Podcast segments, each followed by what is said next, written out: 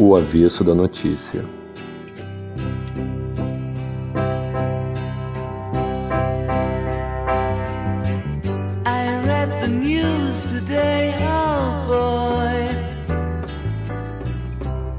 É isso aí, galera. Estamos aqui para mais um episódio do nosso encontro semanal, nosso podcast O Avesso da Notícia. E aí, Felipe, como é que estão as coisas aí? Tudo beleza? Fala, Bruno. Fala, pessoal. Tudo ótimo. Vamos seguindo em frente com, com mais um episódio do nosso podcast.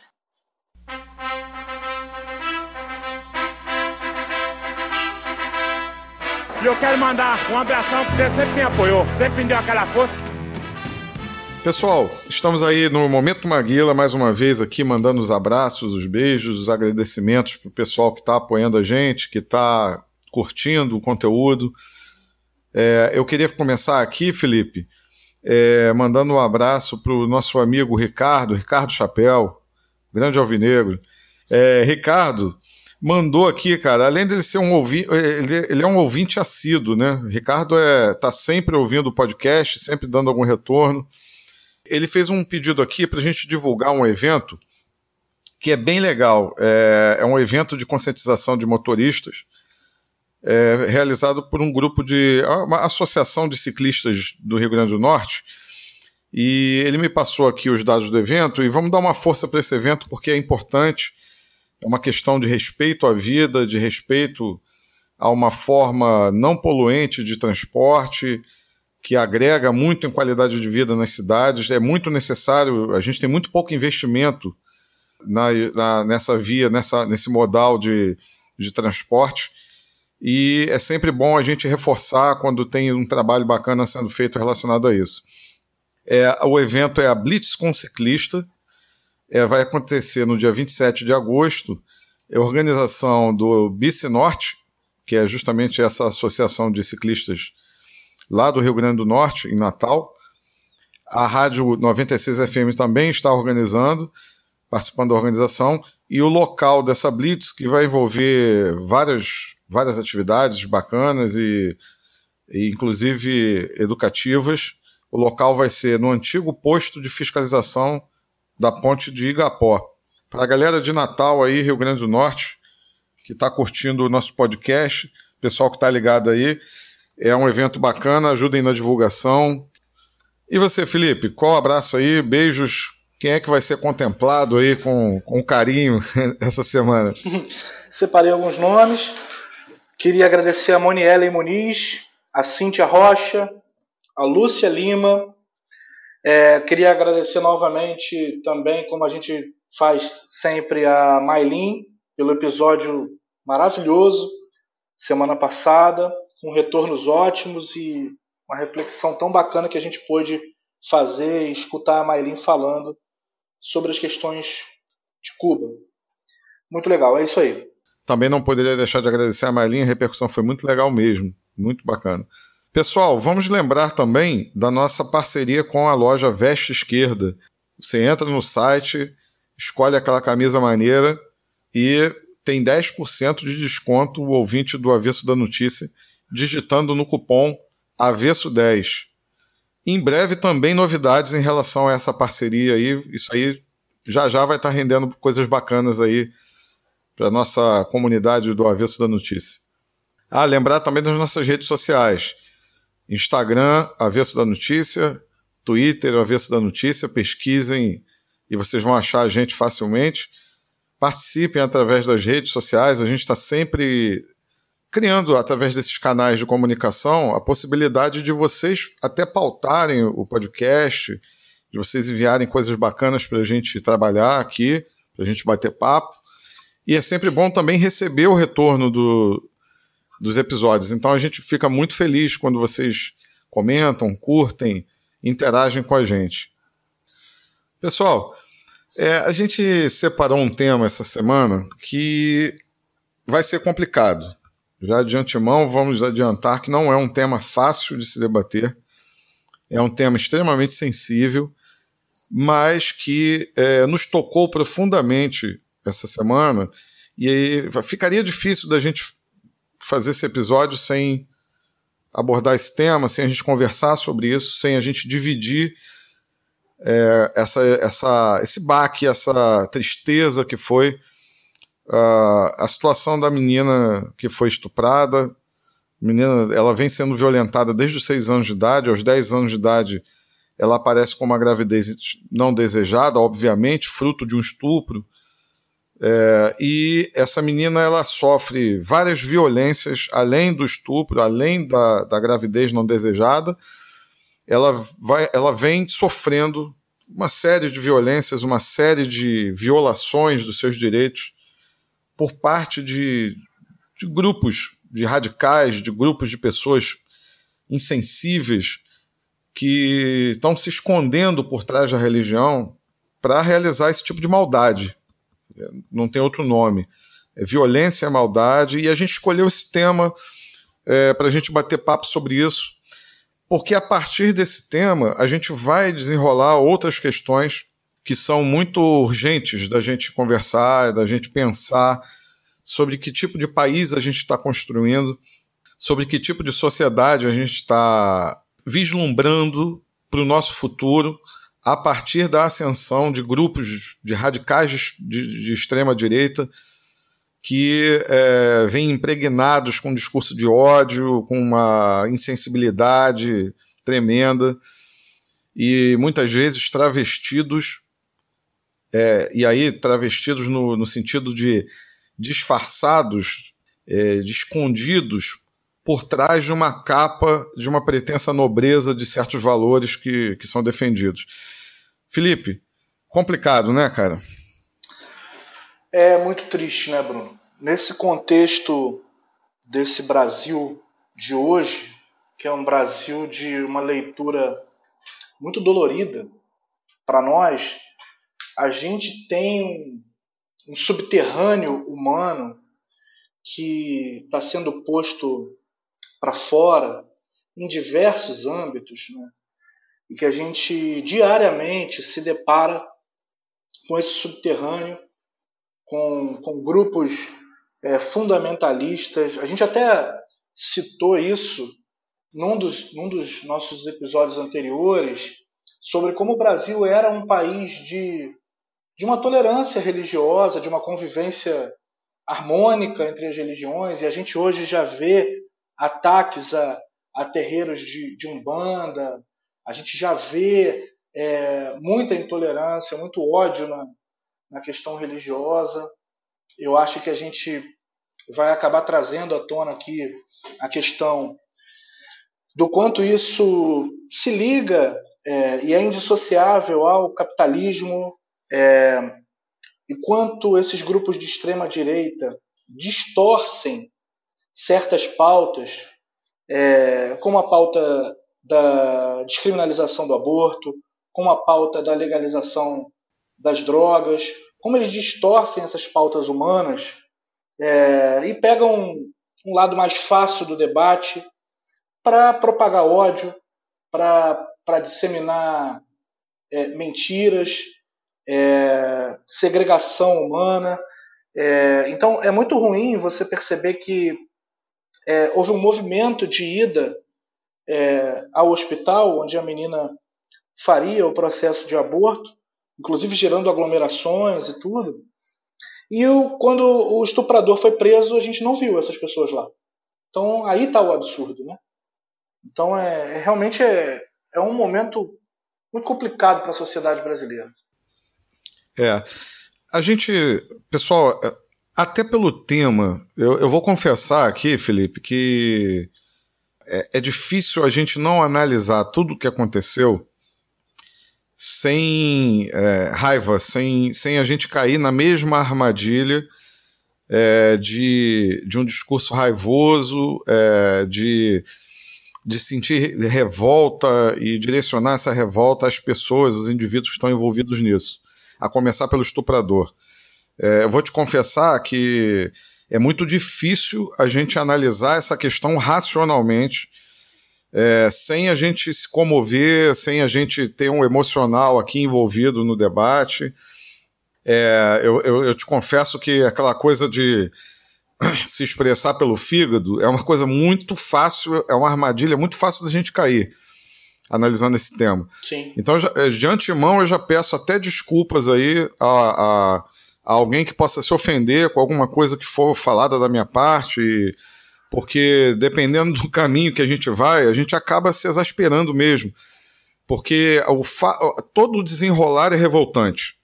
Né? Quando a gente imagina uma criança sendo estuprada, vem imediatamente um, um, uma raiva, um ódio relacionado a quem cometeu a violência, e a gente tende a já analisar todo o decorrer disso, tudo que vem disso, de forma raivosa. Né? Mas a gente, até para a gente tentar estabelecer um bate-papo aqui num nível que seja diferenciado do que a gente vê normalmente, até porque o nome do podcast é o avesso da notícia, a gente não quer fazer mais do mesmo aqui, em hipótese nenhuma, e aqui a gente tem liberdade total para a gente debater, para a gente bater papo e trocar com vocês aí da forma como a gente acha correto.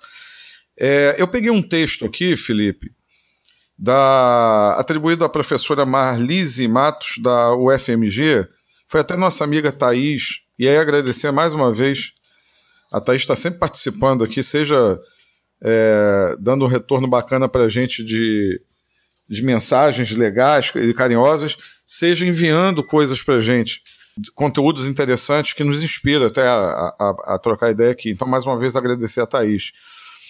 É, e aí, a gente, a partir desse texto, é, a gente imaginou aqui fazer um roteiro de análise é, mais ou menos pautado na, na cronologia é, dos fatos aqui que a professora Marlise fez, ela organizou aqui.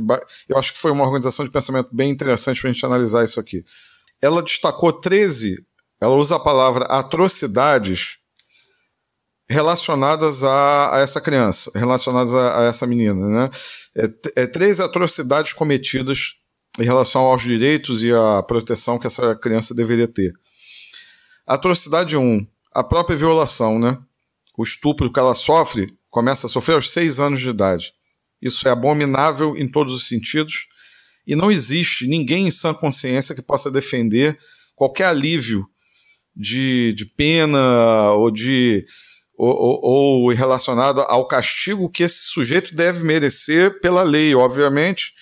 É, mas como eu falei, fica até difícil imaginar, né, Felipe? Eu tenho muita dificuldade, cara, de imaginar eu me colocando no lugar de um pai ou de uma mãe é, diante de um fato desse. Então eu, eu, eu confesso aqui que, é, nesse caso, a gente precisa do Estado, a gente precisa da lei, porque senão o nosso primeiro impulso é acabar com a raça desse, desse sujeito, né? Claro, lógico. É, é, é um impulso automático, é, de revolta, de, de né?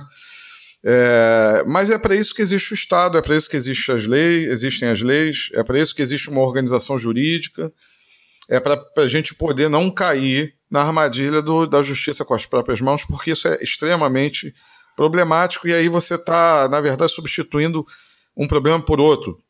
Porque, como a gente já viu, é, até no caso em Santos, uma mulher foi linchada uma vez, acusada de ter cometido violência é, em relação a uma criança, e ela mataram a mulher linchada na rua, e a mulher não tinha nada a ver com a história, foi, foi uma fake news, foi um boato.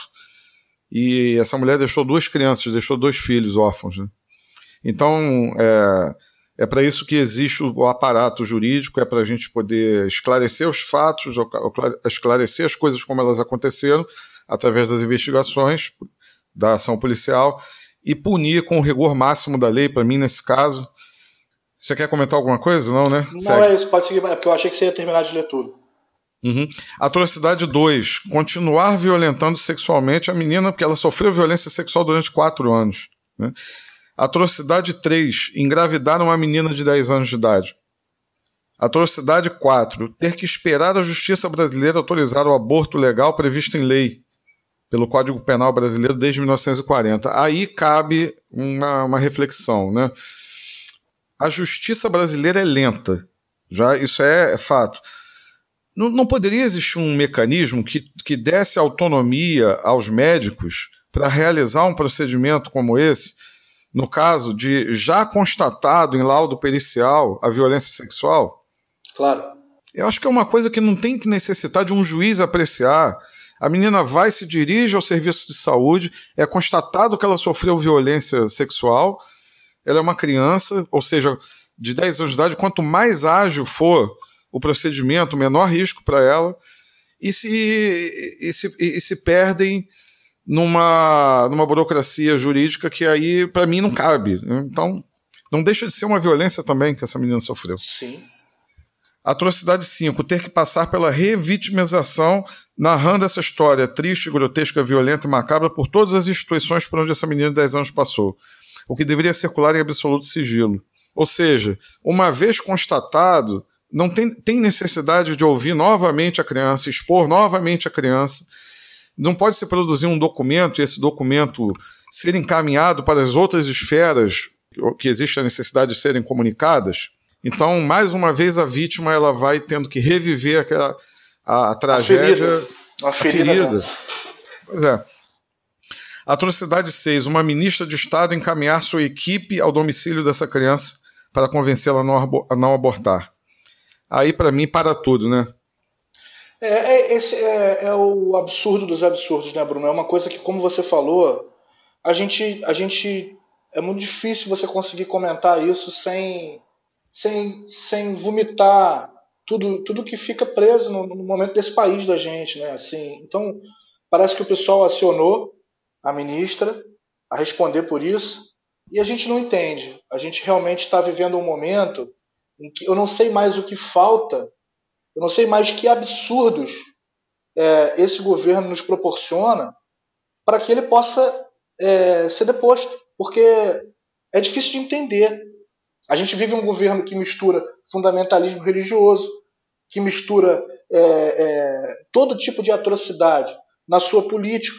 É, então, assim, a gente, eu, eu, realmente tenho dificuldade de comentar é, algo, algo, mais uma atrocidade, como ela comenta, é a sexta atrocidade. É complicado, Bruno, muito difícil, cara. Pois é. E aí, Felipe, vamos fazer um, um, uma, um parênteses aqui só, porque é o seguinte. Uh, vamos dar nome aos bois. Vamos colocar as coisas nos seus devidos lugares. Me desculpe se. Eu, eu não quero aqui, em hipótese nenhuma. Acho que não, nunca foi o nosso objetivo, muito pelo contrário, a gente já falou sobre isso também. Generalizar a questão da religião. Dentro de, de, de, de todas as denominações religiosas, você tem pessoas equilibradas, você tem idiotas completos, você tem desonestos, claro, você tem claro. pessoas honestas e tal. A questão aqui não é essa. Mas vamos dar nome aos bois. A ministra em questão né, é a Damares, né? Uhum. Ela é a, a representante desse fundamentalismo religioso dentro do governo. Sim.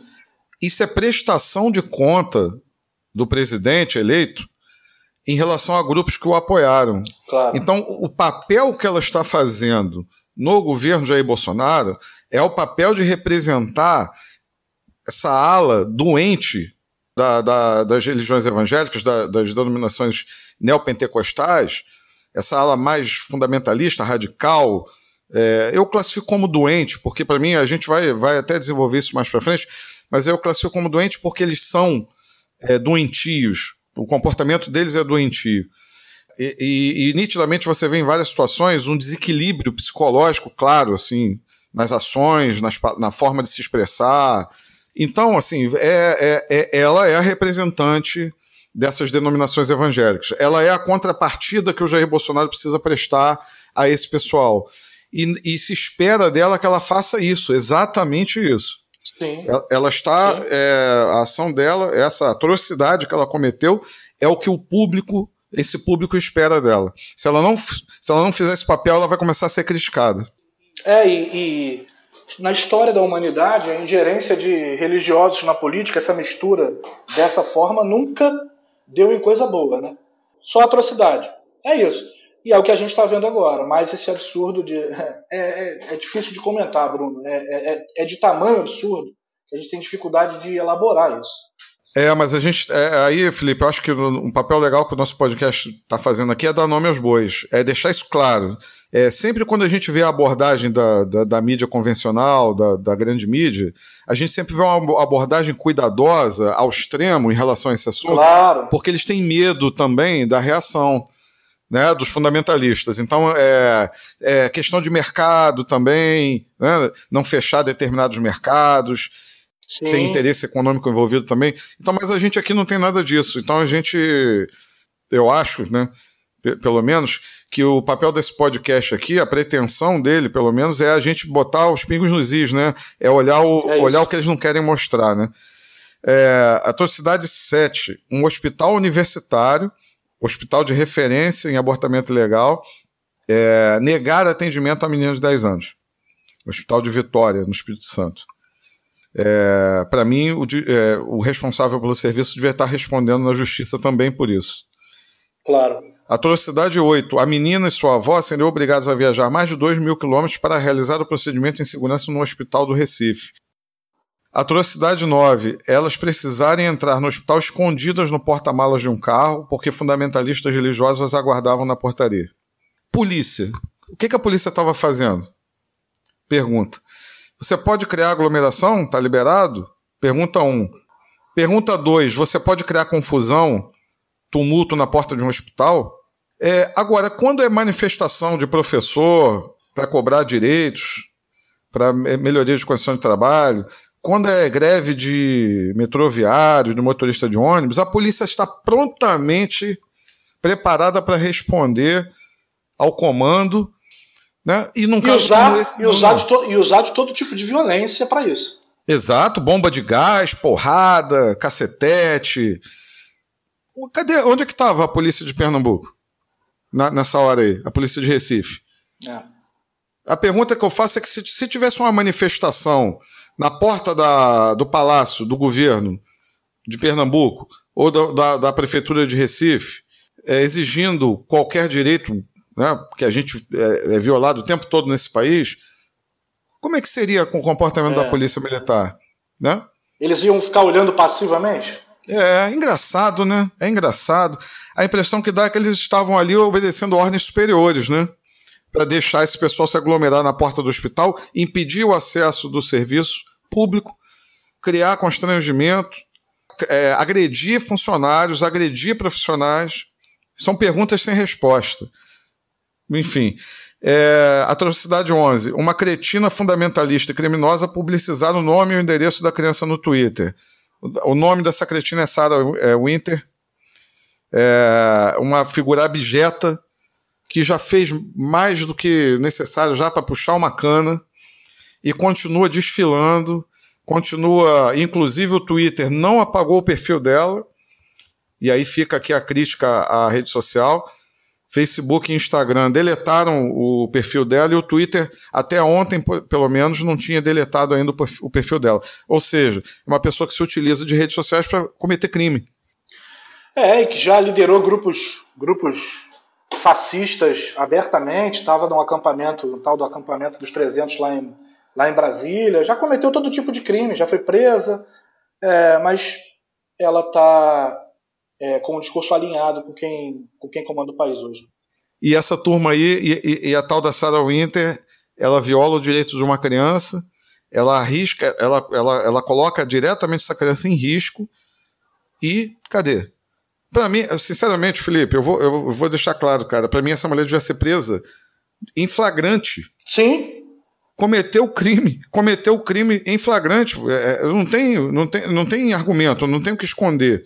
Cometeu crime, cometeu mais de uma vez, inclusive, porque ela, ela divulgou em três redes sociais, se eu não me engano, e, e foi para a porta do hospital também fazer arruaça.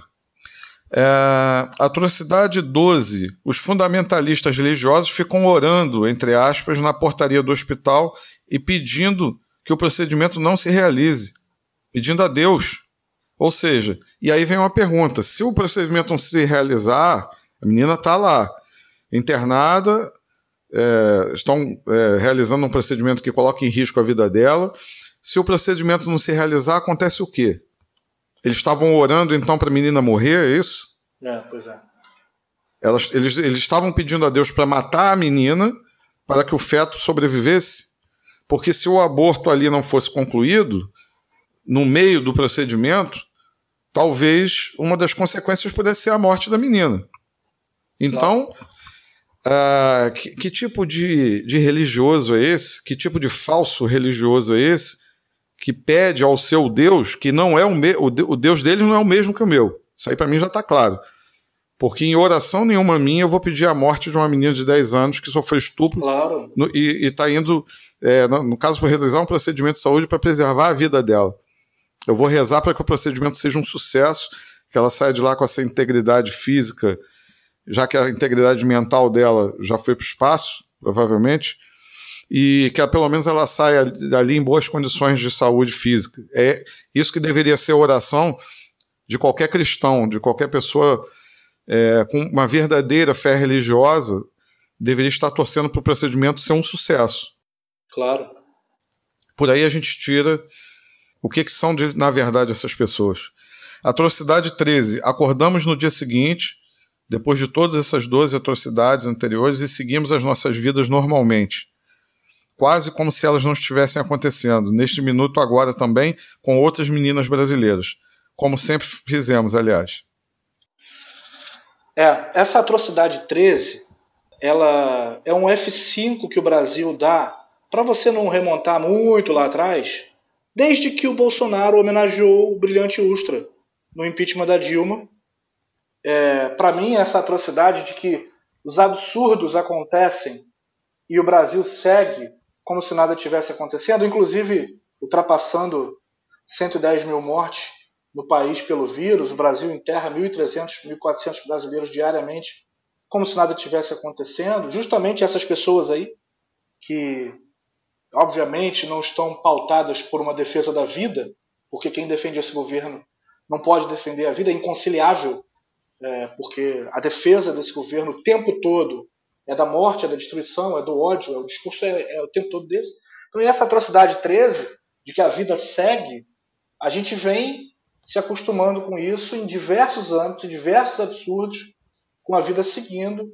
É, a gente vai até comentar isso, né? Você vai. O teu teve isso tem a ver com, com, essa, essa réplica da normalidade no, dentro do absurdo, que é, é isso, né? uhum.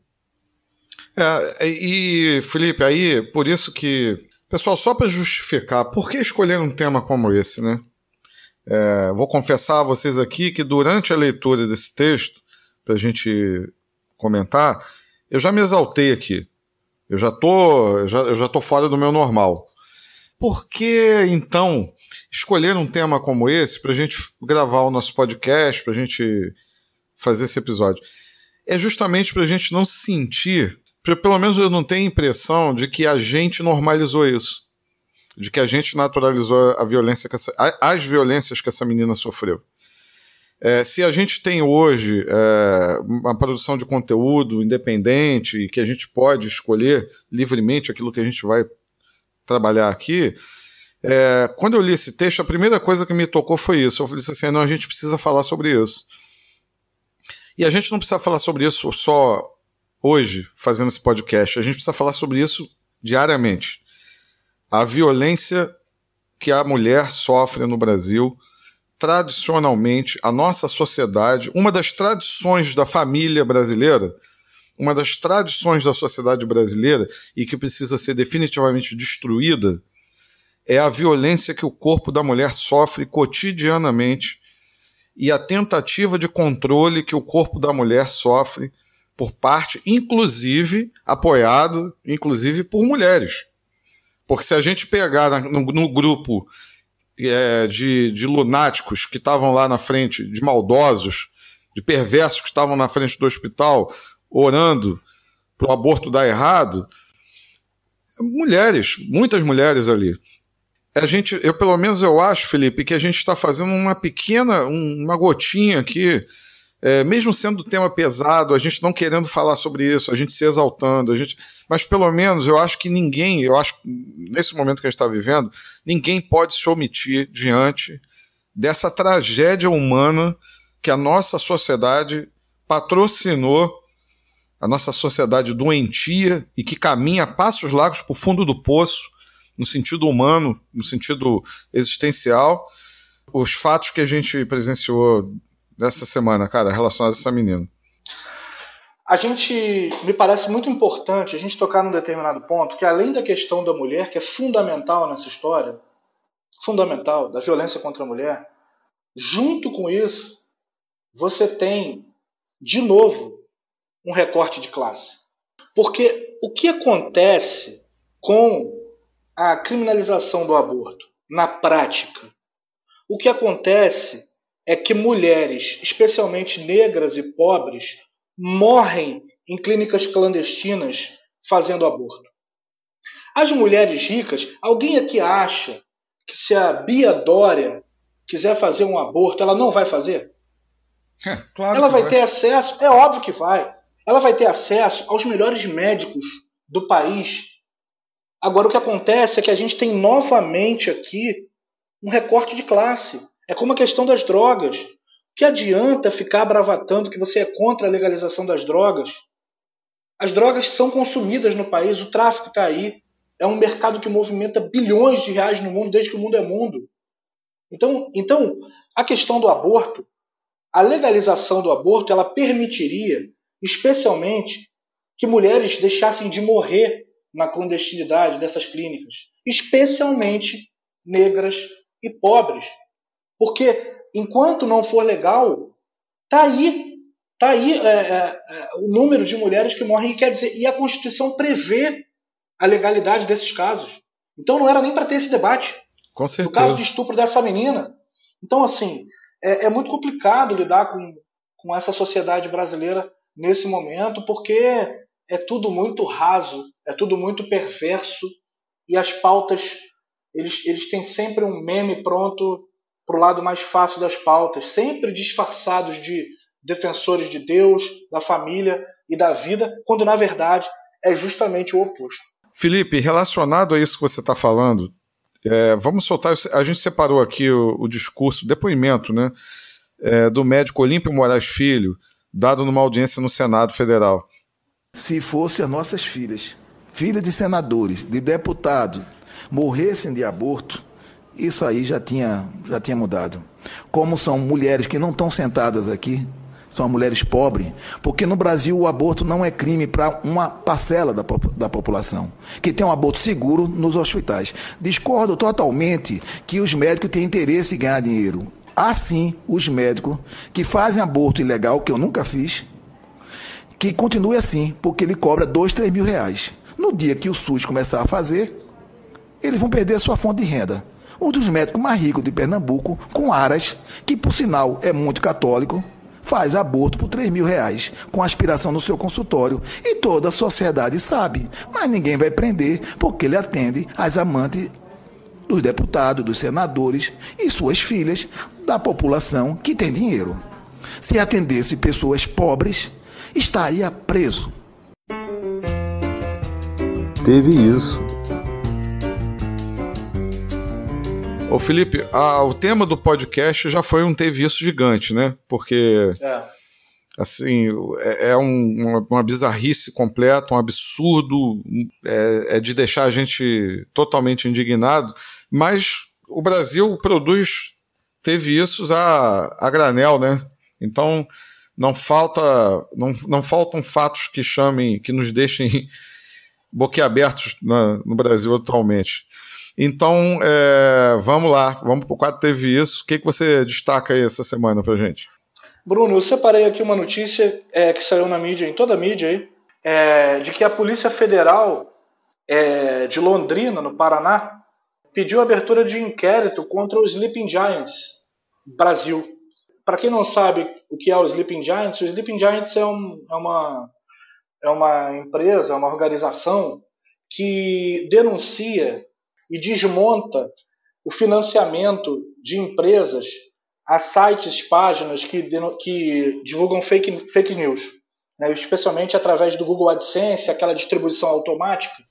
É, o Sleeping Giants publica em toda a sua rede, é, pega, digamos assim, o McDonald's está patrocinando um, eventualmente um site que, que publicou uma fake news. Eles mostram, denunciam e com isso eles desmontam o financiamento dessas páginas. É, e está tudo ali. Está tudo nas publicações deles. E o delegado Ricardo Felipe Pecoraro, de Londrina, abriu querendo que, que os responsáveis é, pelo, pelo site é, é, tivessem que dar depoimentos a autoridades explicando, é, sendo que está tudo na publicação deles. Está tudo explicado na publicação deles. Eles pegam o site e mostram, olha aqui, ó, fake news sobre isso, isso e isso, apoiada pelo seu Zezinho da esquina. Atenção, aí marca o seu Zezinho da esquina e desmonta o financiamento. Simples, está tudo ali. E ele queria remeter o site e os responsáveis que são anônimos, que são anônimos por medo de represálias, como essa. Eles estão querendo revelar os responsáveis disso e submetê-los a um inquérito. É inacreditável. É tentativa de intimidação, né? Isso. Na realidade, isso aí é tentativa de conter a liberdade de informação. Exato. E o seu, Bruno? O que, você separou aí pra gente? Teve isso? Pô, Felipe, é, cara, é uma cena bizarra. Eu abri aqui um site e um funcionário do Carrefour, em Recife também, né? Coincidentemente. É. Morreu trabalhando, né? E simplesmente colocaram, cobriram o corpo do funcionário. São, acho que é guarda-sol, guarda-chuva, pela foto. É, é, uns guarda-sol. Acho que é.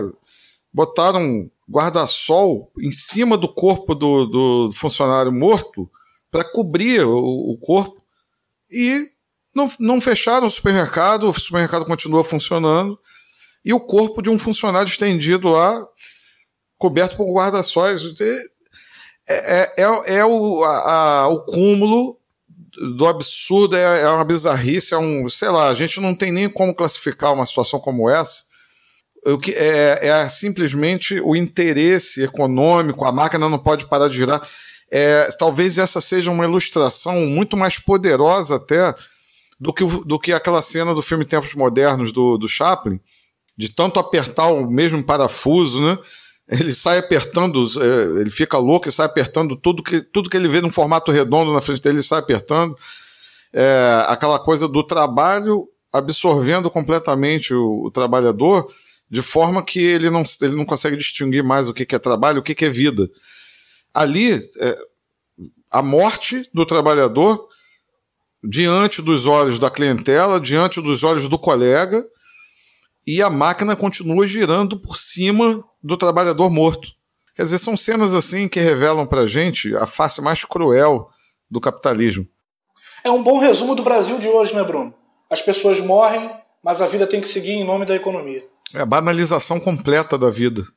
Completa. Isso. É, não, e só para complementar, e a saúde mental dos colegas? Como é que fica? Exato.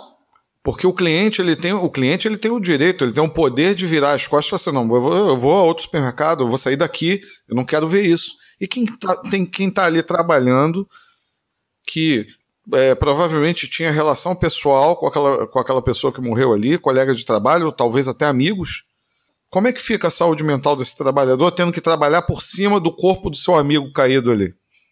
É, e você sabe que hoje, quando eu abri a notícia, é, em várias caixas de comentários, eu vi pessoas comentando: ah, mas qual é o absurdo? Tinha gente fazendo compras, tinha gente na fila para pagar as compras, não podia largar no meio. Então, novamente, é, o absurdo sendo rubricado pela população brasileira. É, é, isso. Pois é, e aí cabe aqui até um assunto que a gente está preparando um episódio mais para frente, que a gente tem alguns dados aí que a gente quer conversar sobre isso cabe aqui colocar que não é só o Estado brasileiro que banaliza a morte. A sociedade brasileira como um todo banaliza a morte.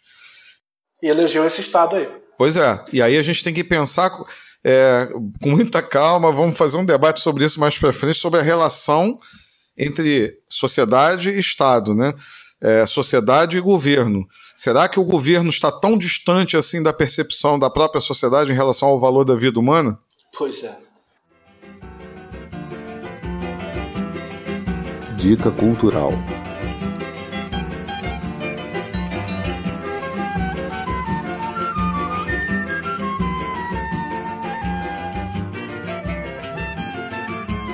Galera, chegamos ao final do nosso episódio. Mais uma vez, é, não foi um episódio é, leve, muito pelo contrário, foi extremamente pesado, extremamente doloroso falar sobre o que a gente falou. Mas é, a gente não pode se furtar aqui no nosso podcast de tocar na ferida. Muita gente não deseja, não quer tocar na ferida, dar nome aos bois, abordar, falar sobre as coisas de forma direta. E a gente está cheio aí de conteúdo, cheio de da grande mídia criando é, subterfúgios, criando eufemismos para falar sobre coisas que são pesadíssimas. E aí a gente aqui não vai, não, a gente não vai disfarçar, a gente não está afim de ficar disfarçando a realidade aqui, nem criando um véu de é, para cobrir aquilo que é que a, aquilo que a gente precisa observar, aquilo que a gente precisa debater. Então, Felipe, assim, é, Vamos fazer uma promessa aqui para nós mesmos e para a galera que curte podcast. Vamos separar um tema mais leve aí para frente, é, mais agradável para a gente conversar, para a gente bater papo. Se o Brasil deixar, né? É difícil, né, meu amigo? É. Aqui, mas como você falou, aqui não vai ter, a gente não tem compromisso nem, nem rabo preso com ninguém. Aqui vai ser igual o antigo programa que tinha na, na TV Carioca, o Serginho Total. Aqui é o chicote do povo. Né? É isso é. aí. Serginho Total, porra, tu foi longe, hein? é isso. Aqui é o chicote do povo que vai cantar o tempo inteiro. A gente tem lado, tem opinião e não esperem menos, menos do que isso. É isso aí. Felipe, você separou uma dica cultural aí. Pô, Bruno, eu lembrei, a gente comentando desse tema tão delicado, eu lembrei do filme A Cor Púrpura, de 1985, né? um filme com a, com a Whoopi Goldberg ainda novinha, com Danny Glover.